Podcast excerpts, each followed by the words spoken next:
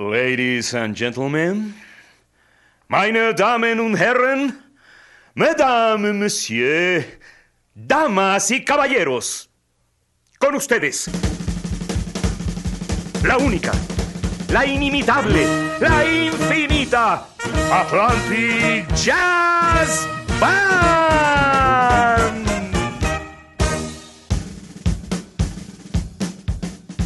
Mientras nosotros tocábamos música, él tocaba... Bueno, para decirlo rápido, ese sonido no existía antes de que 1900 lo tocara, ¿de acuerdo? Y cuando él se levantaba del piano, se acabó. No más música. Danny Woodman T. de Lemon 1900.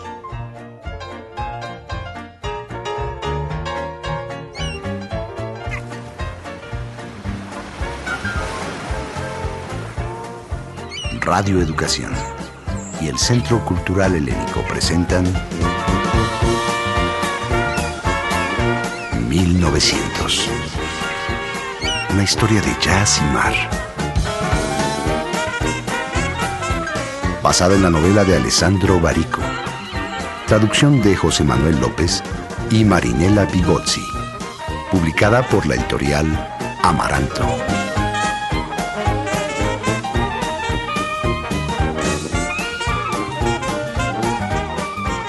Versión radiofónica de Elizabeth Zárate y Francisco Olivier.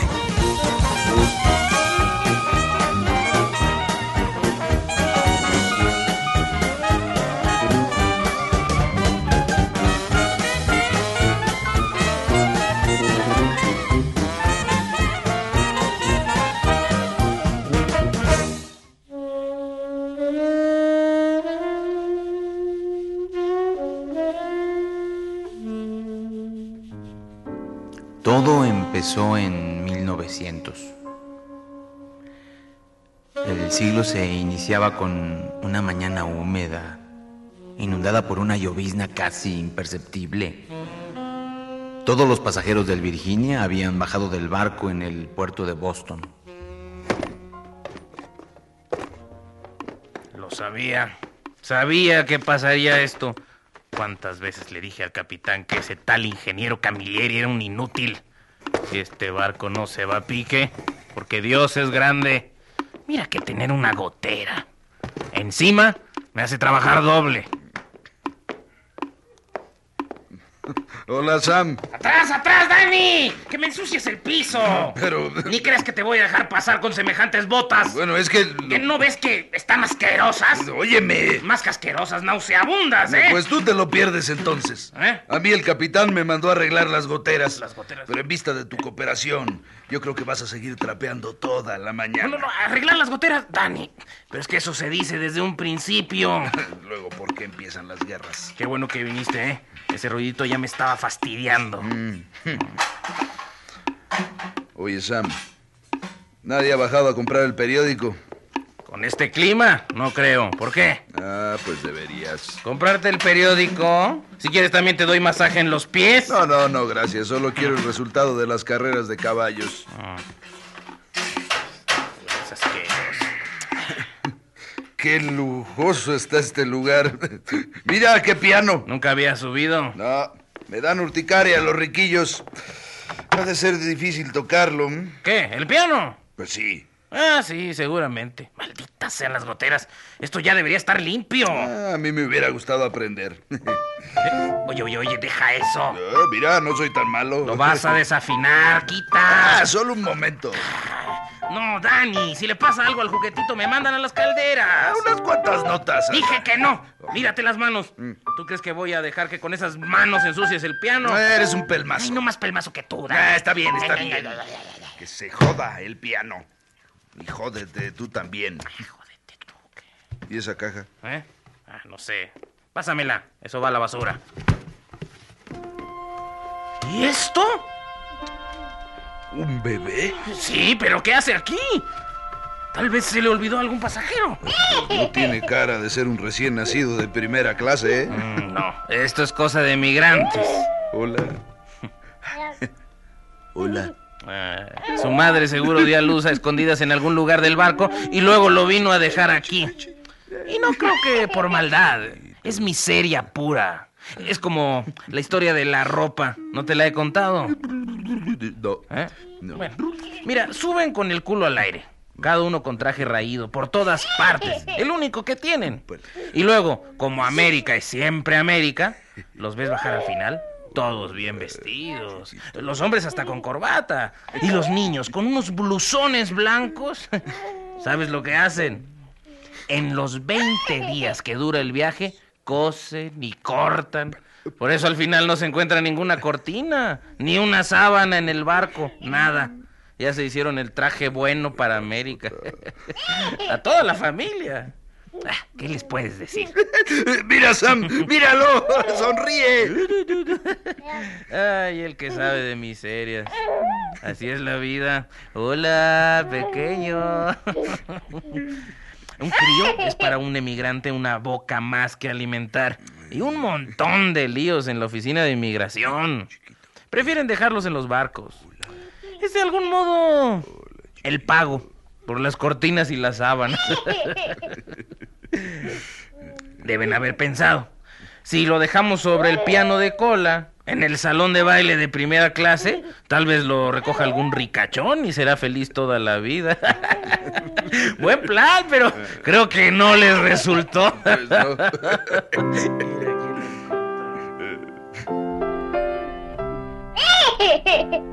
Pues resultó a medias.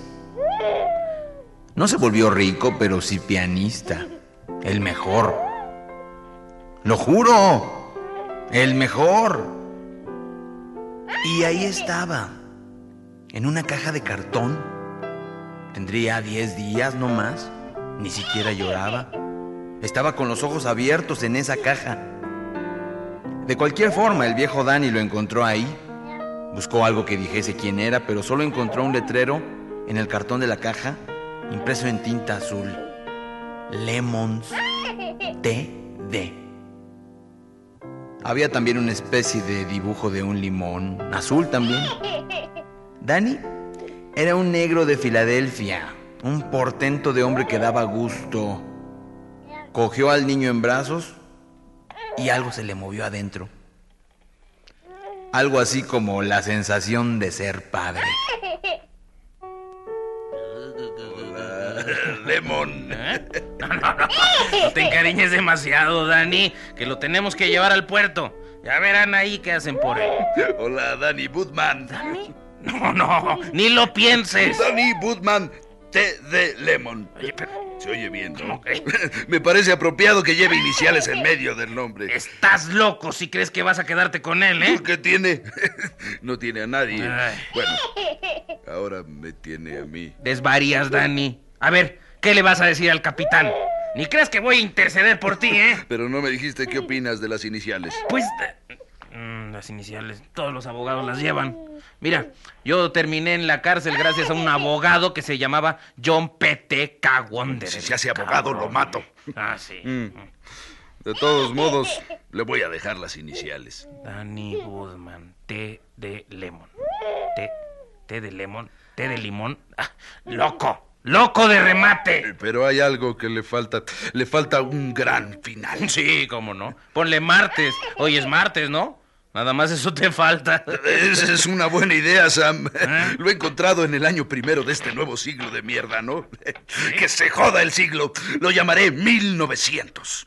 ¡1900! 1900. Pero si eso es un número. Era un número. Ah. Ahora es un nombre. Danny Budman T. de Lemon 1900.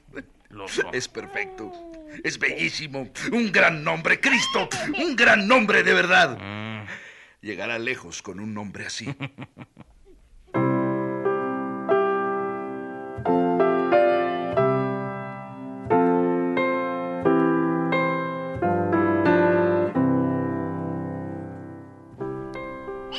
Bautizarlo fue la única vanidad que el viejo Danny se concedió en vida. Era un bonito nombre. Se inclinaron sobre la caja de cartón. Danny Woodman T. de Lemon 1900 los miró y sonrió. Ellos se quedaron atónitos. Ninguno esperaba que un niño tan pequeño fuese capaz de cagar de esa manera.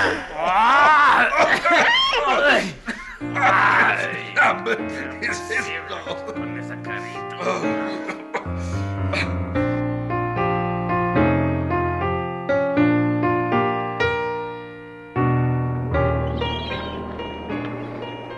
1900 vivió su infancia sintiendo el vaivén del oleaje del océano. Olas que se convirtieron en los brazos que mecían la gran cuna en la que se había vuelto el barco. ¿Y de veras no piensas llevarlo a registrar? Ni a bautizar siquiera. ¿Para qué? Ya lo bauticé. Mm, esa historia no podrá durar mucho. Y Además va en contra de la ley. Así es. que se joda la ley. Anda, diles, Dani. Que se joda la ley. que te corta. ¡Habló! ¡Al fin habló! Se nota ¡Ese es es mi hijo! padre. Igual de pelados cual más. Era una respuesta que dejaba sin palabras a cualquiera. Con esa salida no se le podía discutir gran cosa. Durante toda su vida, el viejo Dani sostuvo que esas letras TD significaba evidentemente Thanks Danny, gracias Danny. Un día encontró un periódico en el que venía un anuncio de un hombre con cara de idiota y bigotes delgados, delgados de Latin Over, y traía dibujado un limón con un letrero que decía Tano D'Amato, el rey de los limones. Tano D'Amato, limones de rey, o no sé qué garantía, o premio, o qué mierda. Tano D'Amato, ajá. TD. ¿Quién es ese marica? Yo qué sé, Dani, algún burgués. Ah, trae acá.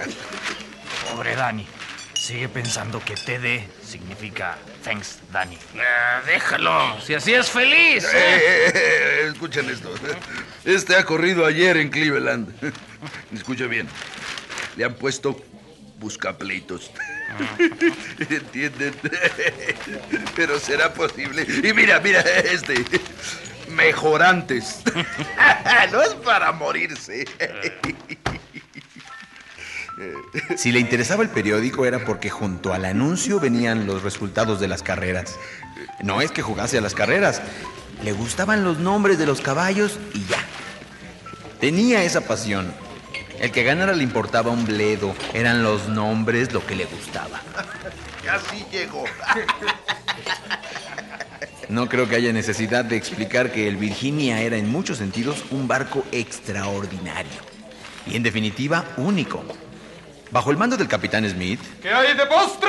conocido claustrofóbico y hombre de gran sabiduría, quien por cierto vivía en una de las lanchas de salvamento, trabajaba un equipo de profesionales prácticamente único y absolutamente fuera de lo común. Paul Siesinski, ¿Qué hay de postre, Bardan? timonel, ex sacerdote polaco, receptivo, quiropráctico y por desgracia ciego. Bill Young, Pardán, ¿hiciste popó? Po- ¿Postre? radiotelegrafista, gran jugador de ajedrez, zurdo, tartamudo. Pero sobre todo, Monsieur Pardin. Pastel de zarzamora, pero solo para el capitán. Po- ¿Por qué? El chef llegado directamente de París y a donde, por cierto, regresó muy pronto tras haber comprobado en persona la curiosa circunstancia de que este barco carecía de cocina. ¿Qué son unos puercos?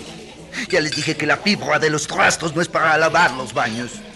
Monsieur Pardin había llegado con la ilusión de encontrar aquí arriba cocinas que, si nos atenemos a los hechos, no hay. Y todo esto debido al gracioso olvido del diseñador de este barco, el insigne ingeniero Camilleri, anoréxico de fama mundial.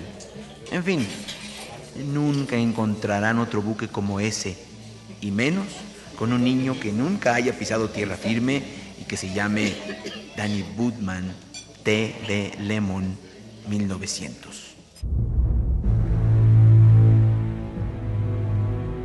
Danny Woodman siguió de marinero durante ocho años, dos meses y once días más.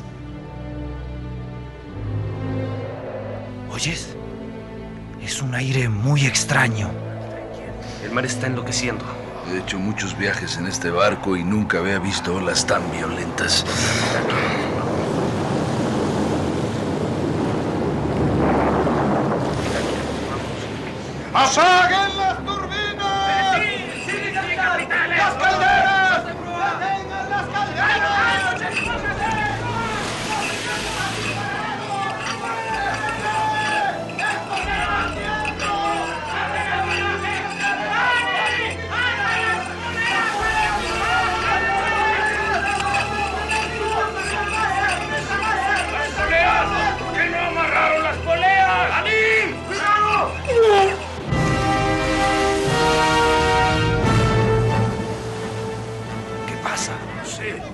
Una polea lo golpeó. Dani. Dani, Dani, ¿estás bien? Dani, Dani, contéstame. Se jodan las poleas.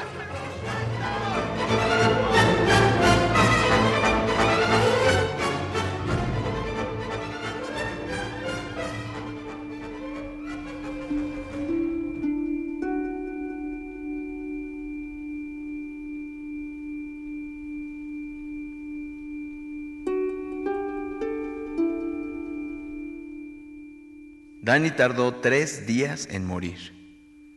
Estaba roto por dentro y no hubo forma de recomponerlo. 1900 era todavía un niño. Se sentó junto a la cama de Danny y no se movió de ahí. Tenía una pila de periódicos viejos y durante tres días, haciendo un enorme esfuerzo, le leyó al viejo Danny, que estaba estirando la pata, todos los resultados de carreras que pudo encontrar. Agua potable. Ga- ganó la sexta carrera de Chicago con dos cuerpos por delante de sopa de verduras.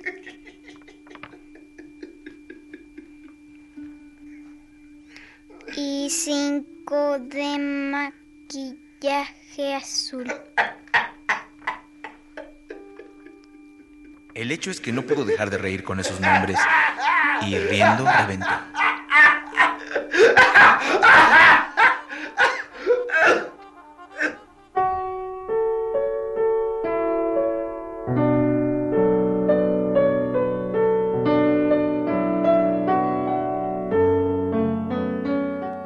Así, de golpe, 1900 se quedó huérfano por segunda vez.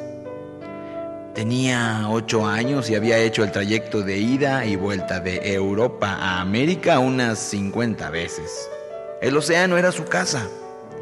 En cuanto a la tierra, nada. Nunca la había pisado. La había visto desde los puertos, claro, pero... ¿Bajar? Nunca. El hecho es que Dani temía que se lo quitaran con alguna historia de documentos y, y visados y cosas por el estilo. Así que 1900 se quedaba a bordo siempre, hasta que zarpaba el barco. Para ser precisos, 1900 ni siquiera existía para el mundo. No había ciudad, parroquia, hospital, cárcel o equipo de béisbol que tuviese escrito su nombre por alguna parte. No tenía patria, no tenía fecha de nacimiento, no tenía familia. Tenía ocho años, pero oficialmente no había nacido nunca.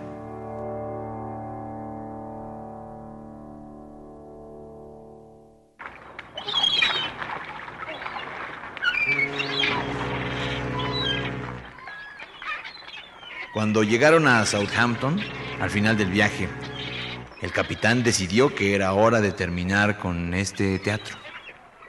Bill, necesito que le mandes un telegrama a las autoridades portuarias, en donde les especifiques la situación del niño. Sí, mi caca, pitán. Y añade que deben venir por él. Este barco no puede ser el hogar de un niño. No es adecuado. No sé, tal vez un orfanato. Además, Dani ya no está. ¿Algo mamá más, mi capitán? No, eso es todo. Perdón, Dani. Creo que es lo mejor para todos. Timonel, Sí, mi capitán. trae al muchacho. ¿A 1900? No veo a quién más. Este, pero eh, ¿lo van a llevar a un orfanato? Mira, Paul, ese ya no es asunto nuestro. Bueno, como diga.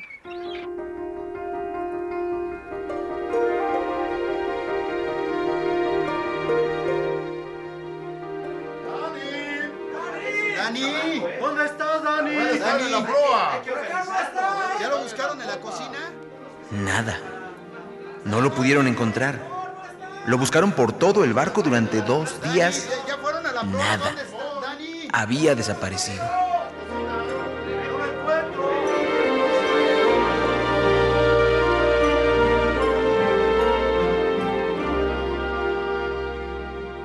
¡Contramaestre! ¿Qué pasó con ese niño? Eh, eh, es que eh, no, no lo encontramos por ningún lado. Quiero a toda la tripulación encubierta. Y a 1900 entre ustedes. Si no quieren que los castigue a todos. Sí, capitán. No se puede aplazar más el viaje. No puede ser que nos estemos atrasando por culpa de un niño. Lo quiero aquí. Ahora.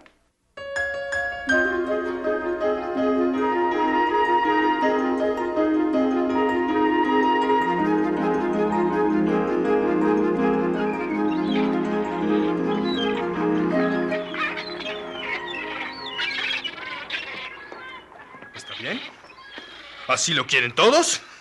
Nadie come hasta que ese muchachito aparezca. ¿Entendiste, Pardán? Oui, monsieur. Eso espero.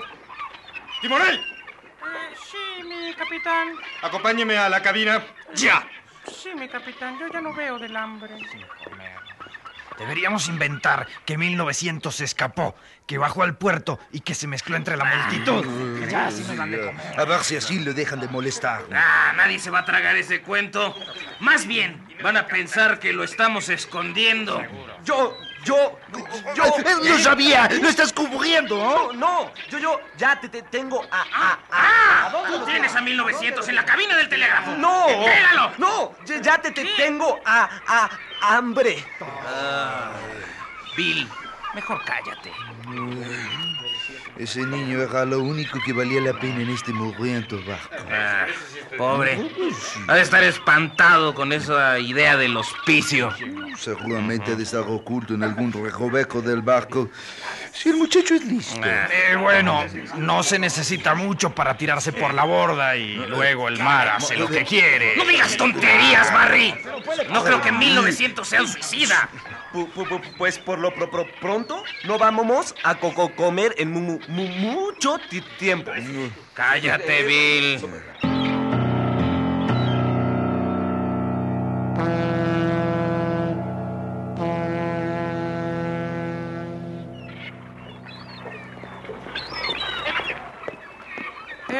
Capitán, este. Tenemos que zarpar ya. Pero 1900... Solo estamos esperando su orden. Todo está listo. Dios, ¿por qué no aparece? Entonces. No sé. Ya se buscó bien, Paul. Ya, mi capitán. Eh, No creo que alguien de la tripulación lo esté escondiendo. Se quedaron sin comer dos días. Está bien. Prendan las turbinas. A la orden. Eh, ¿Preparados? Todos, levar anclas. Ya nos vamos.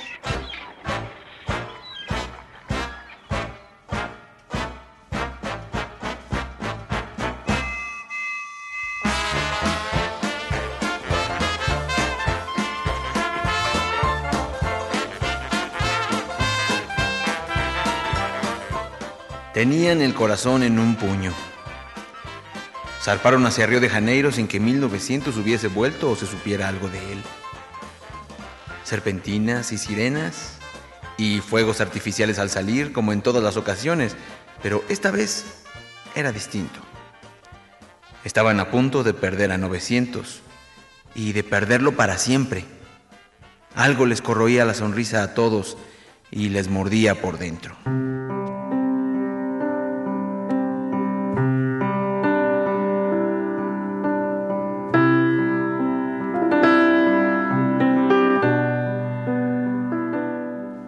Pasaron 22 días de viaje. No quedaban ya ni las luces de la costa irlandesa. El barco se había adentrado en el océano rumbo al este. Hacía buen tiempo. El silencio se apoderaba de la noche y extrañamente el viento había desaparecido. El mar mecía al buque con una calma eterna mientras el cielo permanecía ausente. Era increíble que existieran tantas estrellas.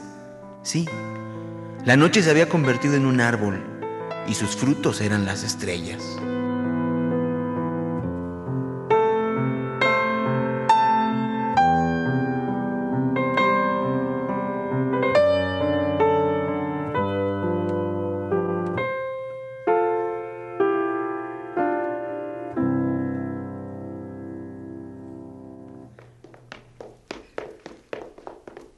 De pronto Barry, el contramaestre, como un loco, irrumpió en la lancha dormitorio del capitán. ¡Capitán! ¡Capitán, capitán, capitán!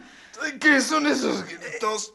Ay, ¿Qué pasa, Barry? Tiene que venir a ver esto. Es increíble. Ay, maldita sea. Más vale que sea una buena razón si no quieres terminar en las calderas.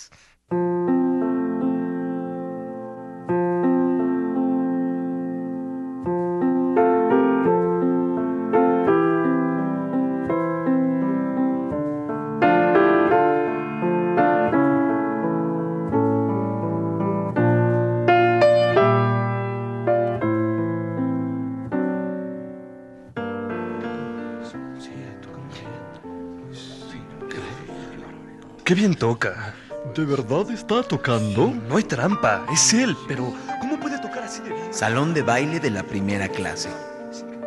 Luces apagadas. Gente en pijama de pie en la entrada. Pasajeros afuera de los camarotes. Y luego marineros. Tres completamente ennegrecidos que habían subido de la sala de máquinas. Y también Bill, el radiotelegrafista. Todos callados, mirando. Ahí estaba 1900 sentado en el banco del piano, con las piernas colgando sin alcanzar siquiera el suelo, y lo juro por Dios, estaba tocando.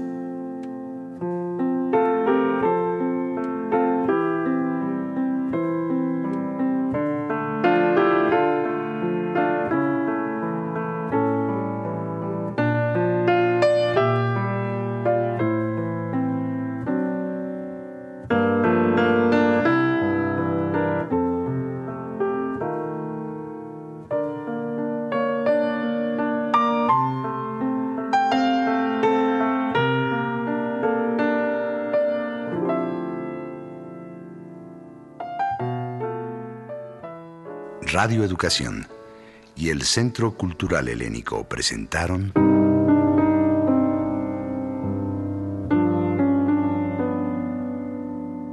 1900.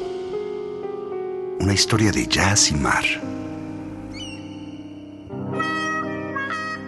Participaron en este capítulo Jorge Zárate como trompeta, Carlos Aragón como Danny Budman y Monsieur Pardin, Carlos Corona como Sam y Paul, el timonel, Patricio Rojas Jiménez como 1900 Niño, Salvador Jiménez como Bill el telegrafista, Mariano Cosa como Barry, el contramaestre. Música incidental original del pianista Enrique Neri. En la trompeta, Isidro Martínez. En la producción de esta radionovela participaron Pita Cortés, Fructuoso López, Vicente Morales, Angélica Cortés y Ángel Marín.